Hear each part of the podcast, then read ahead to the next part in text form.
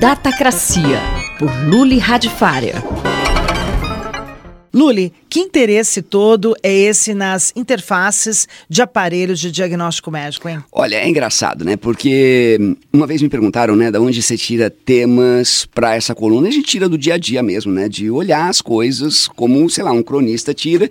E eu uh, fiz um check-up recentemente, estava lá, né? A mulher lá fazendo ultrassom da minha barriga, uh, a gente lá passando aquela vergonha todo melecado de gel, e eu olhando a tela daquele computador e ficando incomodado como aquele treco é feio, é horroroso, um treco preto, o sujeito tem que mexer com uma bola, coloca um número, precisa de dois técnicos para interpretar, é um horror aquilo. Mas você queria o quê? Uma interface de iPhone? Sim, sim. Para começar que médico adora tecnologia, né? Você vai ver assim, médico é o primeiro a ter. E iPhone é característico com médico também, né? Médico tem iPhone, médico tem tablet, médico adora uma coisinha técnica dessa, mas não é isso. A ideia é que, se você tem uma interface ruim, você precisa de um técnico para interpretar, e esse técnico precisa de treinamento, e esse técnico pode errar. Ou seja, eu só tenho a perder com uma interface feia. Se eu faço um negócio que é bonitinho, um, eu não preciso do técnico. Dois, se eu tiver o técnico, o técnico não precisa passar por treinamento. E três, a, a, fica fácil identificar um problema ali dentro. Então imagina que se você sabe esses aplicativos bonitinhos você tem no seu telefone, no seu tablet, imagina, cara, essas máquinas custam fortunas, máquina custa 100 mil dólares, um milhão de dólares. Por que, que a tela dela é aquela coisa horrorosa preta, parece que roda DOS nela? Tipo, sei lá, a sua maquininha, seu, seu PC velho rodando Windows é muito melhor do que aquela máquina caríssima e nova. E isso ajuda muito, porque pensa quanto dinheiro é perdido com treinamento com um diagnóstico errado, só porque a interface é ruim.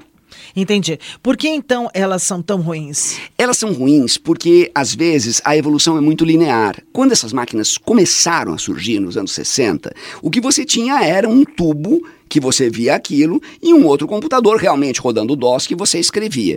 E muitas das vezes o computador ele é o burocrata digital. Quer dizer, você pega aquele processo que era feito por um burocrata e você enfia no computador. Ele fica ruim igual. Né? Então, a maior parte das interfaces médicas ela foi fazendo pequenas atualizações, foi acertando um pouquinho e é aquela história do sapo que vai esquentando junto com a água e não percebe que ele está fervendo lá dentro, né? Quer dizer, ou aquele sujeito está no meio daquela enorme bagunça e ele já nem percebe, né? O melhor exemplo é a pessoa que vive com um pastor alemão dentro de casa e não sente o cheiro daquele bicho, né? Então a ideia é, você tá com uma máquina que é velha, só que você já aprendeu que ela é assim, então tá bom, eu vou aprender assim. E uma inteligência artificial e uma interface bonita podem deixar o sistema muito melhor.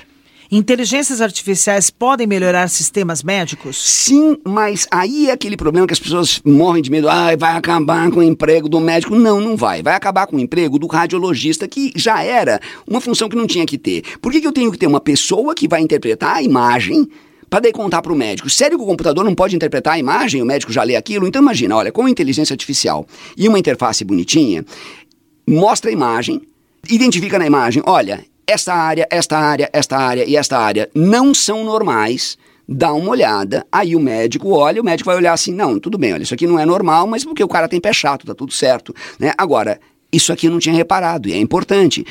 A gente só tem a ganhar, quer dizer, essas máquinas são caríssimas. Não é uma questão estética que eu estou olhando aquilo lá e falando assim, nossa, como isso aqui é feio. Não, se fosse isso, ia sair de lá feliz da vida. Primeiro, que eu não tenho nenhum problema na minha barriga. Segundo, que é, não tenho que mexer com aquela interface feia. Mas não é só isso.